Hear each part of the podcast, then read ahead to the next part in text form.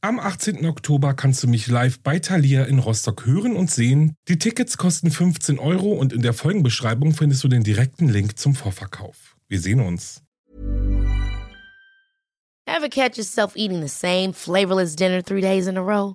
Dreaming of something better? Well, HelloFresh is your guilt-free dream come true, baby. It's me, Kiki Palmer. Let's wake up those taste buds with hot, juicy pecan-crusted chicken or garlic butter shrimp scampi. Mm. Hello Fresh. Stop dreaming of all the delicious possibilities and dig in at HelloFresh.com. Let's get this dinner party started. Hey, it's Ryan Reynolds, and I'm here with Keith, co star of my upcoming film, If, only in theaters, May 17th. Do you want to tell people the big news? All right, I'll do it. Sign up now and you'll get unlimited for $15 a month in six months of Paramount Plus Essential Plan on us. Mintmobile.com slash switch. Upfront payment of $45 equivalent to $15 per month. Unlimited over 40 gigabytes per month. Face lower speeds. Videos at 480p. Active Mint customers by 531.24 get six months of Paramount Plus Essential Plan. Auto renews after six months. Offer ends May 31st, 2024. Separate Paramount Plus registration required. Terms and conditions apply if rated PG.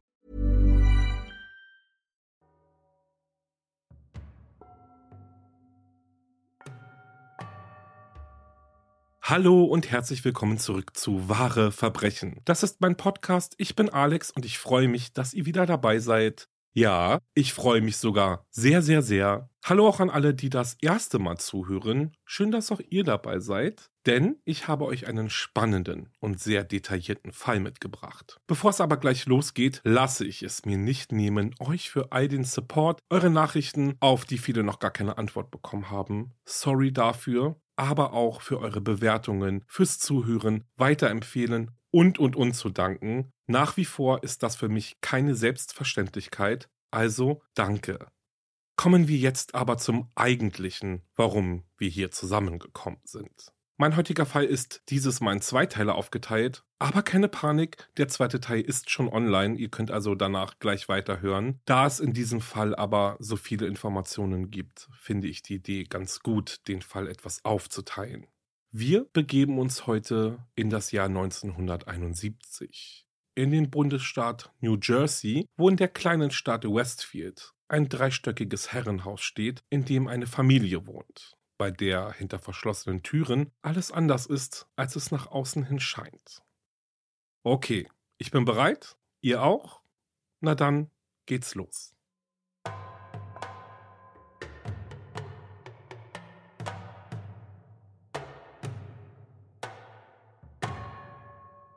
Für den heutigen Fall begeben wir uns in die USA, in den Bundesstaat New Jersey, genauer gesagt in die Stadt Westfield, gelegen im Union County.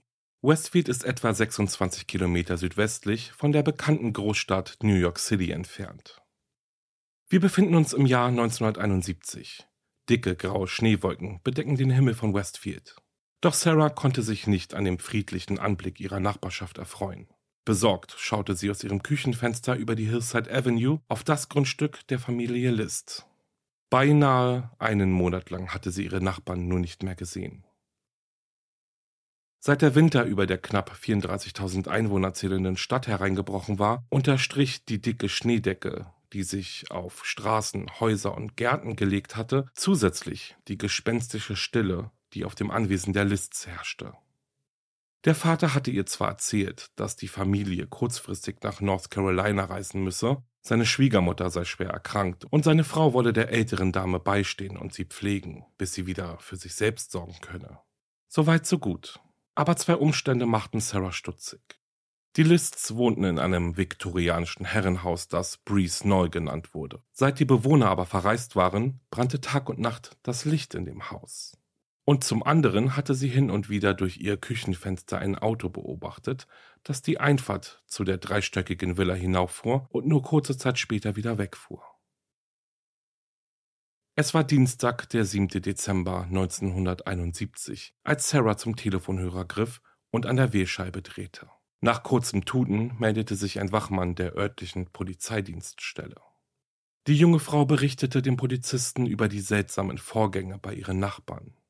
Etwa zur gleichen Zeit, als Sarah den Anruf tätigte, meldete sich auch Ed Iliano auf der Wache. Ihm gehörte der Wagen, den die aufmerksame Nachbarin gelegentlich zum Anwesen der Lists hatte fahren sehen. Der Mann leitete einen Theaterkurs, den die 16-jährige Patricia List besuchte.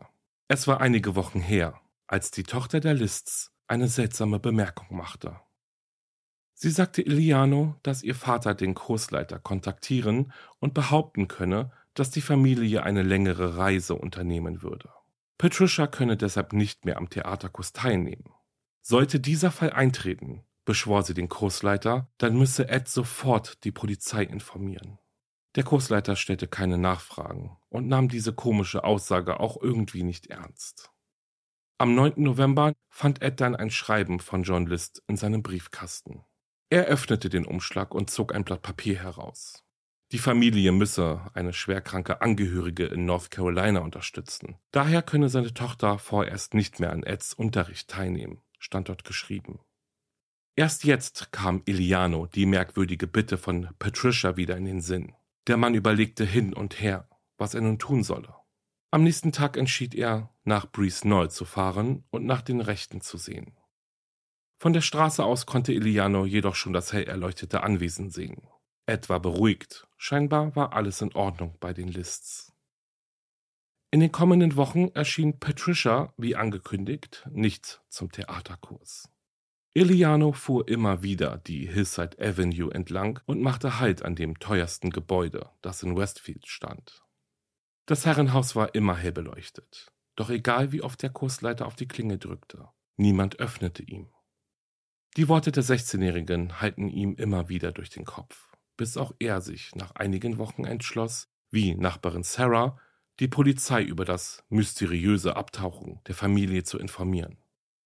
Nachdem die beiden Meldungen auf dem Präsidium eingegangen waren, wurde ein Streifenwagen zu dem Wohnhaus der Lists geschickt. Als die Polizisten die Einfahrt hinauffuhren, sahen auch sie, dass scheinbar im ganzen Haus Licht brannte. Die beiden Männer stiegen aus ihrem Wagen aus und gingen zur Eingangstür.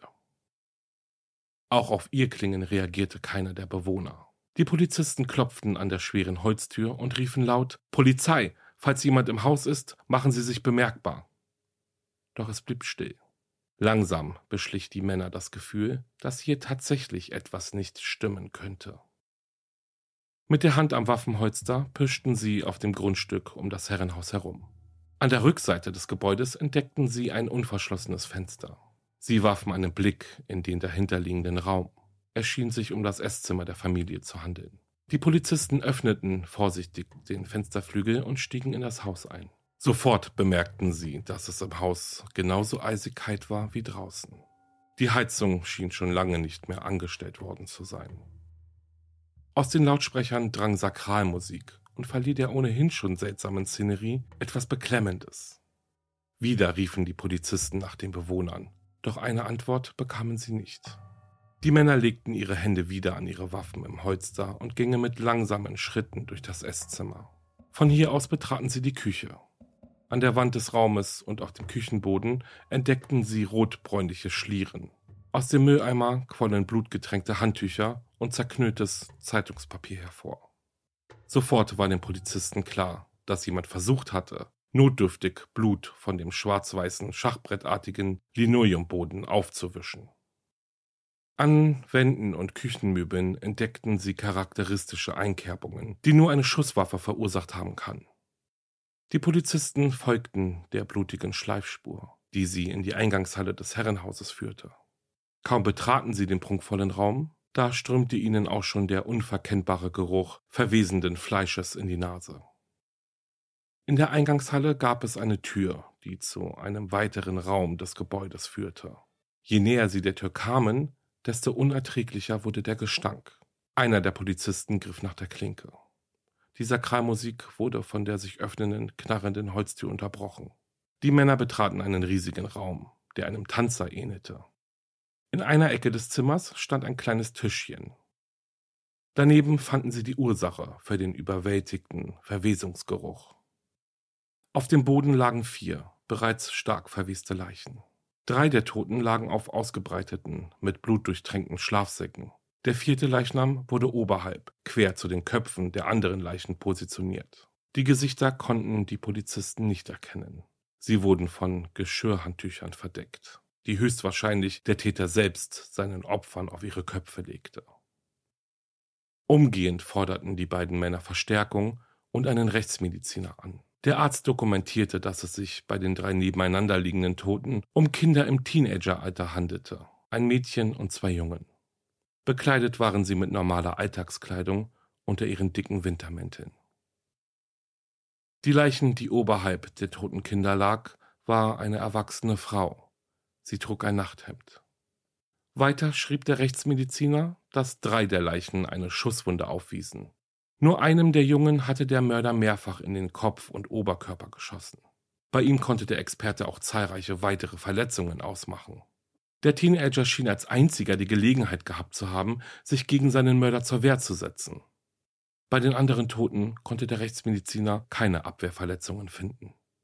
Aus dem Hals der erwachsenen Toten holte der Rechtsmediziner bei der späteren inneren Leichenschau im Institut einen weißlichen Klumpen hervor. Es handelte sich um einen kleingekauten Bissen Toastbrot.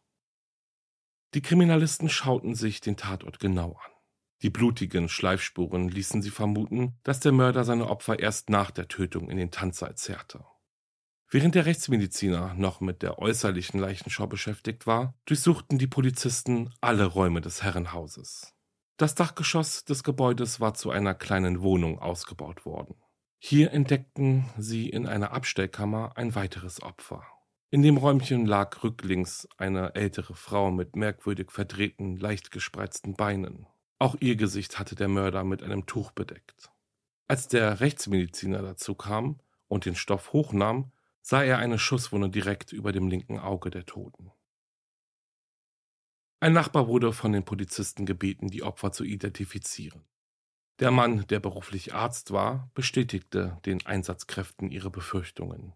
Bei den Toten handelte es sich um die 16-jährige Patricia, ihre beiden Brüder, den 15-jährigen John Jr. und den 13-jährigen Frederick, sowie um ihre 45-jährige Mutter Helen. Die tote Frau in der Abstellkammer war die 85-jährige Alma List, die Mutter des Familienvaters John List. Von dem 46-Jährigen fehlte aber jede Spur. Nachdem die Ermittler alle Räume des großen Gebäudes durchkämmt hatten, stand fest, dass John List sich zumindest nicht im Haus befand. Doch nicht nur wegen der Geschichte, die ihnen Ed Eliano erzählt hatte, war der Mann für die Kriminalisten tatverdächtig. Auf dem Sekretär im Arbeitszimmer des Familienvaters fanden die Polizisten etliche Briefe. Auf den Kuverts waren säuberlich die Namen der Adressaten geschrieben. Den Inhalten nach zu urteilen schien es sich um Kopien von Entschuldigungsschreiben zu handeln, die alle auf den 9. November datiert waren. Ähnlich dem, das Ed Iliano erhalten hatte.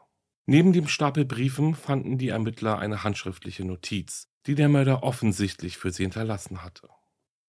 Auf dem Zettel stand ein Hinweis, wo sie den Schlüssel zum Öffnen des Schreibtisches finden würden. Die Kriminalisten öffneten die erste Schublade des Sekretärs und blickten auf eine 9 mm Halbautomatik der Marke Stayer, einen Revolver Kaliber 22 und der dazugehörigen Munition. In der zweiten Schublade entdeckten sie, neben Scheck- und Sparbüchern, Versicherungspolicen und Steuerunterlagen, einen großen, verschlossenen Umschlag. Auch hier hatte der Täter fein säuberlich einen Namen drauf geschrieben. Eugene A. Rehwinkel. Der Mann war einigen der Polizisten als Pfarrer bekannt. Die Familie List gehörte der Kirchengemeinde des Geistlichen an. Vorsichtig öffnete einer der Kriminalbeamten den Briefumschlag und zog mehrere handschriftlich beschriebene Bögen Papier heraus. Ausführlich und mit allen brutalen, verstörenden Details schilderte John List dem Pfarrer, was sich am 9. November im Haus der Familie abgespielt hatte. In einer der Schubladen des Schreibtisches fanden die Polizisten noch fünf weitere Briefe, die allerdings deutlich kürzer als das Tatgeständnis an den Geistlichen ausfielen. Eines der Schreiben hatte List zum Beispiel an seinen Arbeitgeber adressiert. Kurz und bündig legte er in den Briefen dar, warum er zum fünffachen Mörder geworden war. Die gefundenen Spuren und das detaillierte schriftliche Geständnis des Mörders an den Pfarrer erlaubte es den Kriminalisten, den Tathergang ziemlich präzise zu rekonstruieren. Die Morde schien der Täter weit im Voraus geplant zu haben. Das schlossen die Ermittler aus dem Umstand, dass List die tägliche Zeitungs- und Milchlieferung abbestellte. Am Morgen des Tattages verließen die drei Kinder der Familie wie gewohnt das Haus und machten sich auf den Weg zur Schule. Helen habe nach den Aufzeichnungen des Mörders noch geschlafen. Deshalb habe er sich in sein Arbeitszimmer zurückgezogen und gewartet. Es sei einige Zeit vergangen, bis er die Schritte seiner Frau auf der Treppe zum Erdgeschoss vernahm. List habe nach der Stayer Halbautomatik gegriffen, sein Büro verlassen und sei der 45-Jährigen in die Küche hinterhergeschlichen. Wie jeden Morgen hatte Helen sich ein Frühstück zubereitet. Die Frau konnte nur einen Bissen nehmen, den der Rechtsmediziner später in ihrem Hals fand, bevor John List hinter die ahnungslose Frau trat und ihr aus einer Entfernung von etwa 30 Zentimetern in den Kopf schoss. Helen war tot, bevor sie mit dem Gesicht auf dem Tisch aufschlug und von ihrem Stuhl auf den Boden rutschte. Seltsam erschien den Ermittlern, dass die 45-Jährige mit einem Schuss tödlich verletzt wurde, der Mörder aber noch ein Dutzend weitere Schüsse abgab, deren Spuren die Ermittler später in den Wänden des Raumes und Küchenmöbeln fanden. Ein Querschläger schlug sogar in die Wand im angrenzenden Zimmer ein. Die Kriminalisten glaubten, dass das sinnlose Verfeuern der Patronen der Nervosität des Mörders geschuldet war. Nach dem Mord an seiner Ehefrau stieg List mit der Waffe in der Hand die Treppenstufen zum ausgebauten Dachgeschoss des Hauses hinauf. Hier wohnte seine Mutter Alma. Der Mörder betrat die Wohnung der alten Dame und überraschte sie bei der Zubereitung ihres Frühstücks. Direkt habe sie ihn gefragt, was denn unten im Haus so gepoltert habe. Ohne aber der 85-Jährigen eine Antwort zu geben, schoss er ihr aus nächster Nähe mitten ins Gesicht. Alma fiel auf die Knie, bevor sie rücklings umkippte. Ihre Oberschenkel verklemmten sich unter ihrem Körper. Auch bei dem Mord schoss List noch einige Male ohne ersichtlichen Grund. In seinem schriftlichen Geständnis an Pfarrer Rehwinkel beschrieb der Täter, dass er ursprünglich vorhatte, auch die tote Alma ins Erdgeschoss in den Tanzsaal zu legen. Er habe den Plan jedoch verworfen, da er nicht die körperliche Kraft aufbringen konnte, den regungslosen und daher sehr schweren Körper der Ermordeten zu bewegen. Deshalb entschied er sich, die Leiche seiner Mutter auf einen Teppichläufer zu hieven und in die Abstellkammer zu schleifen. Bevor er die Tür schloss, legte er der toten Frau ein Tuch über ihr Gesicht. Mit angefeuchtetem Zeitungspapier und Handtüchern versuchte er das Blut auf dem Küchenboden notdürftig aufzuwischen, bevor er sich wieder auf den Weg ins Erdgeschoss zu der toten Helen machte. Er griff nach den Knöcheln der 45-Jährigen und schleifte sie in den Tanzsaal, wobei er eine zwölf Meter lange Schleifspur Blut auf dem Boden hinterließ. Dann holte er einige Schlafsäcke, rollte diese aus und legte die Leiche von Helen darauf bevor er auch ihr Gesicht mit einem Geschirrhandtuch bedeckte. Nach den ersten Morden habe er bemerkt, dass seine Kleidung über und über mit Blut besudelt war. List ging daraufhin in das Schlafzimmer von Helen und setzte sich auf das ungemachte Bett. Seine blutverschmierten Hände wischte er an dem weißen Bettlaken ab. Er ließ sich ins Bett fallen und atmete tief durch. Da habe ihn die Erkenntnis getroffen dass es jetzt kein Zurück mehr für ihn gebe. Diese Feststellung habe Übelkeit in ihm aufsteigen lassen, so dass er in das angrenzende Bad gestürmt sei und sich in der Kloschüssel übergab. Spurensicherer fanden später tatsächlich auf dem Klodeckel den blutigen Fingerabdruck seiner Hand, der die Schilderung des Mordes glaubwürdig erschienen ließ. Nachdem er sich übergeben hatte, ging Liz zurück ins Schlafzimmer. Er zog seine blutige Kleidung aus und ließ die Sachen achtlos auf dem Boden liegen, ganz entgegen seiner sonstigen Gewohnheiten. Dann stieg der 46-Jährige in die Dusche und wusch sich gründlich, bevor er sich ein frisches Hemd und einen sauberen Anzug überstreifte. Um seinen Hals band der Mann sich eine zu seinem Outfit passende Krawatte. Im Anschluss ging List wieder ins Erdgeschoss und griff zum Telefonhörer. Er wählte die Nummer seines Büros und teilte seinem Chef mit, dass er heute nicht an seinem Arbeitsplatz erscheinen könne. Auch seinem Vorgesetzten erzählte er die Geschichte mit der schwerkranken Schwiegermutter, die von der Familie in North Carolina gepflegt werden müsse. List wisse noch nicht, wann er nach Westfield zurückkehren könne. Die Kriminalisten fanden später heraus, dass John Lists Schwiegermutter wirklich schwer krank war. Eigentlich war geplant, dass die gebrechliche Frau ihre Tochter, Enkel und ihren Schwiegersohn Anfang November 1971 in Breeze neu besuchen sollte. Doch die Erkrankung ließ nicht zu, dass Lists Schwiegermutter die Reise nach Westfield antreten konnte. Die Ermittler waren sicher, dass John List sonst auch sie getötet hätte. Nach seinem Telefonat mit seinem Arbeitgeber begab sich der Mörder in sein Arbeitszimmer und setzte sich an seinen Sekretär. Er verfasste einige Entschuldigungsschreiben, damit das plötzliche Verschwinden seiner Familie von Nachbarn und Bekannten erst so spät wie möglich bemerkt werden würde und fertigte Kopien der Briefe an, die er in eine der Schubladen des Sekretärs legte. Als er damit fertig war, hatte er noch einige Stunden Zeit, bis er seinen Plan vollenden konnte. Irgendwie musste er jetzt die Zeit rumkriegen. Eine Nachbarin beobachtete den 46-Jährigen dabei, wie er in Anzug und Krawatte im Garten stand und das heruntergefallene Laub zusammenhakte. Nach getaner Arbeit ging List ins Haus zurück und bereitete sich das Mittagessen zu. Während er aß, klingelte das Telefon. Am anderen Ende der Leitung meldete sich Johns Tochter Patricia und bat ihren Vater, sie von der Schule abzuholen, da es ihr nicht so gut ginge. Das brachte Lists Plan durcheinander. Auf der Fahrt zur Schule habe er fieberhaft darüber nachgedacht, was er nun tun solle. An der Schule angekommen, stieg die 16-Jährige zu ihrem Vater in den Wagen und John fuhr zurück in die Hillside Avenue. Er parkte das Auto in der Auffahrt und stürmte, ohne auf Patricia zu warten, unter einem Vorwand ins Haus. Er schnappte sich eine der Pistolen und versteckte sich hinter der Eingangstür. List musste verhindern, dass seine Tochter ihre tote Mutter oder das Blut in der Küche sah. Die Gefahr, dass das Mädchen die Situation begriffen und sich gegen ihren Mörder gewehrt hätte, war ihm zu groß.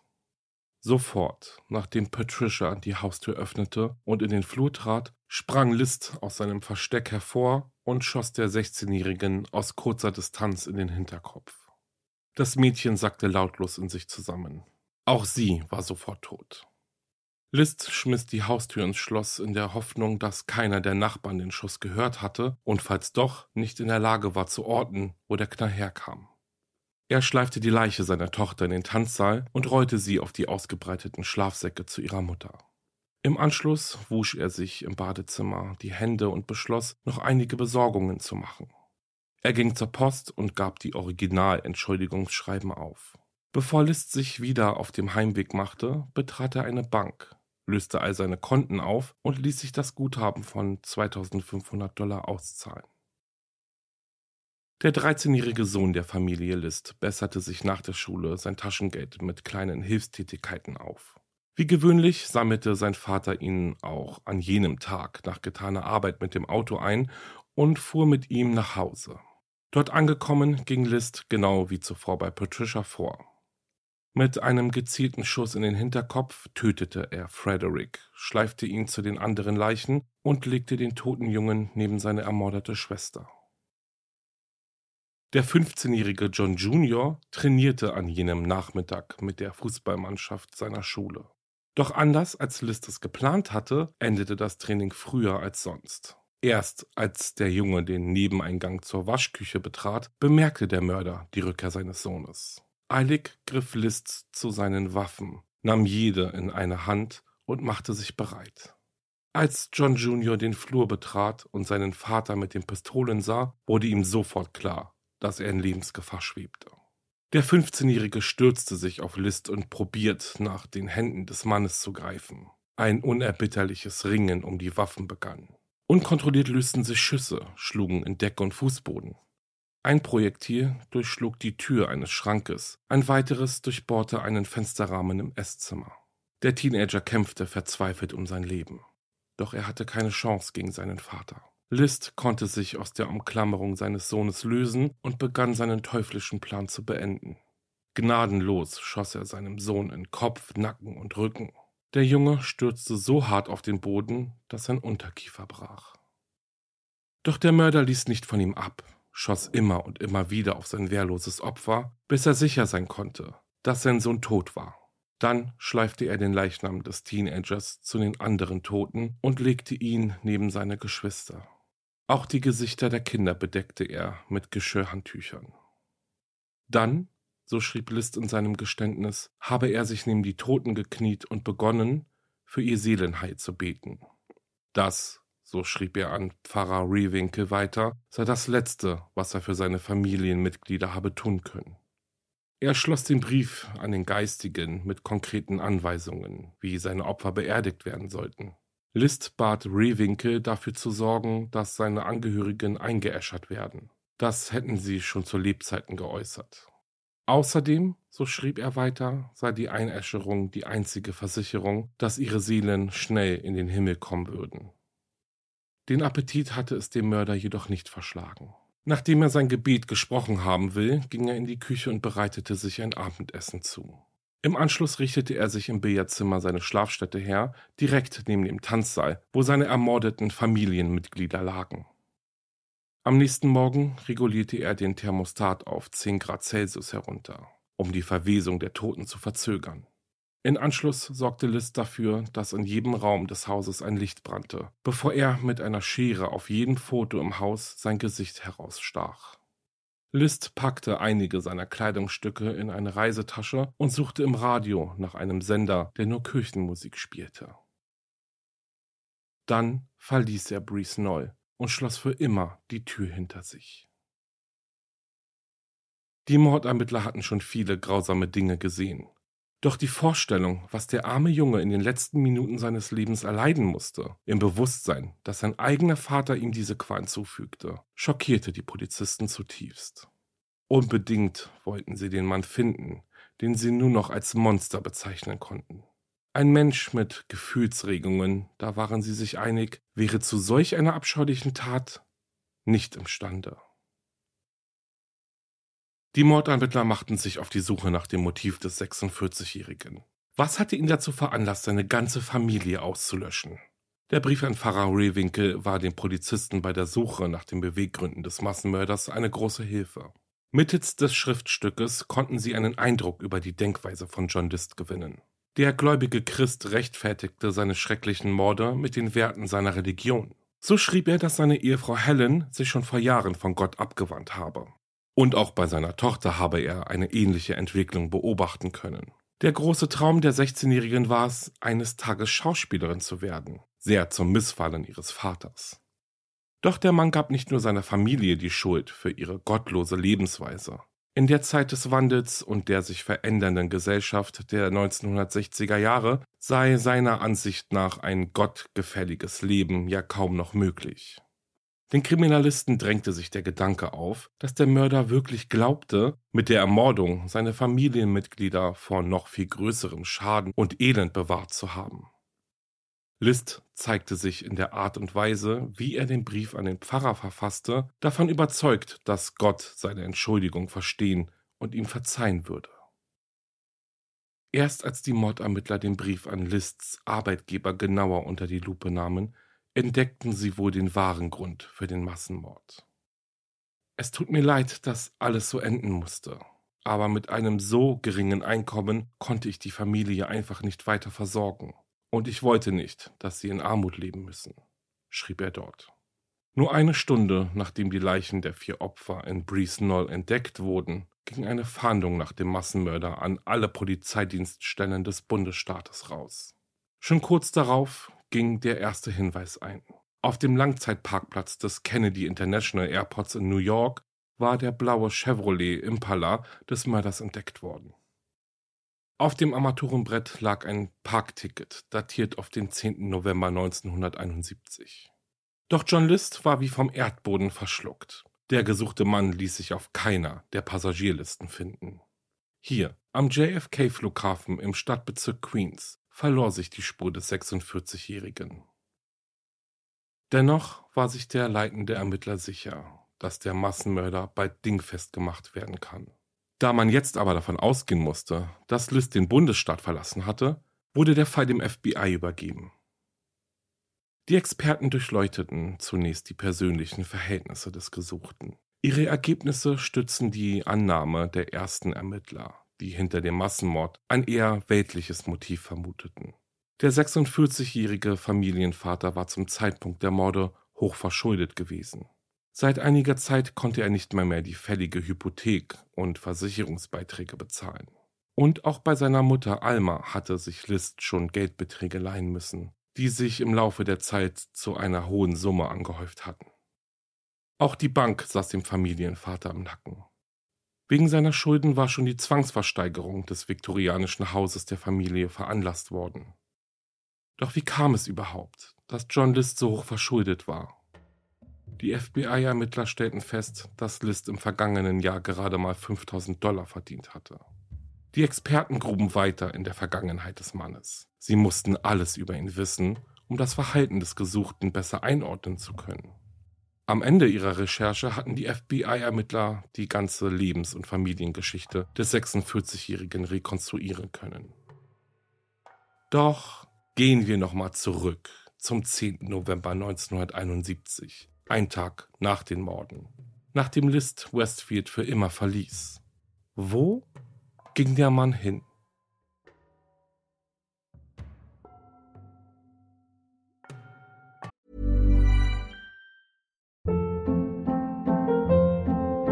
Hold up. What was that? Boring. No flavor. That was as bad as those leftovers you ate all week. Kiki Palmer here, and it's time to say hello to something fresh and guilt-free. Hello Fresh. Jazz up dinner with pecan-crusted chicken or garlic butter shrimp scampi. Now that's music to my mouth. Hello Fresh. Let's get this dinner party started. Discover all the delicious possibilities at hellofresh.com.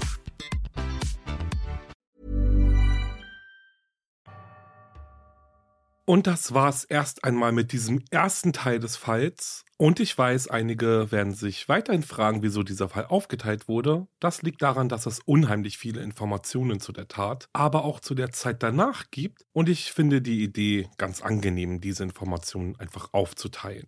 Das Gute ist ja, dass der zweite Teil schon online ist. Ihr könnt also gleich weiterhören, weshalb ich mich bei diesem Outro auch kurz halte, versprochen.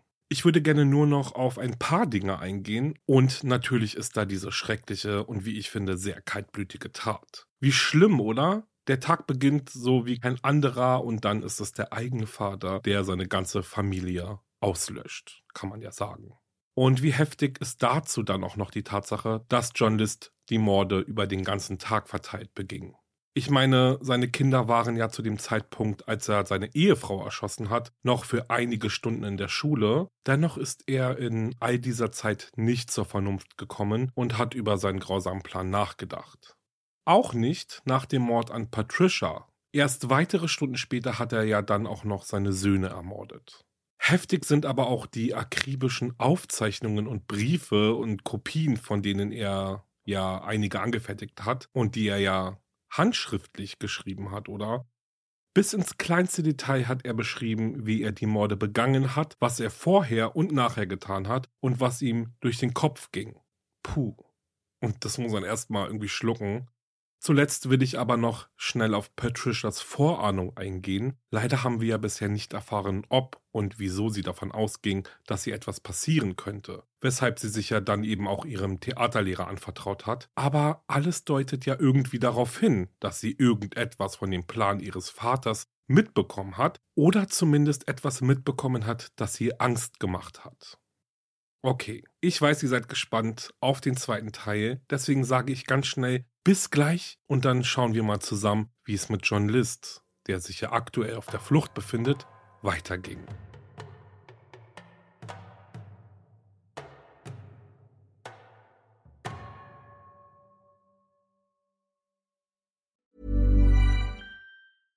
Ever catch yourself eating the same flavorless dinner three days in a row?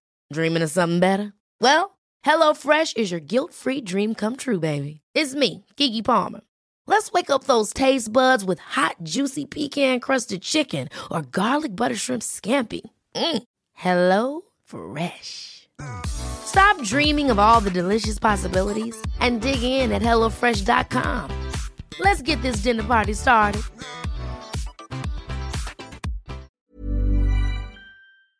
Höre jetzt die vierte und alle anderen Staffeln meines True Crime Podcasts Steig nicht ein, exklusiv auf Podimo. Alle Infos findest du in der Folgenbeschreibung.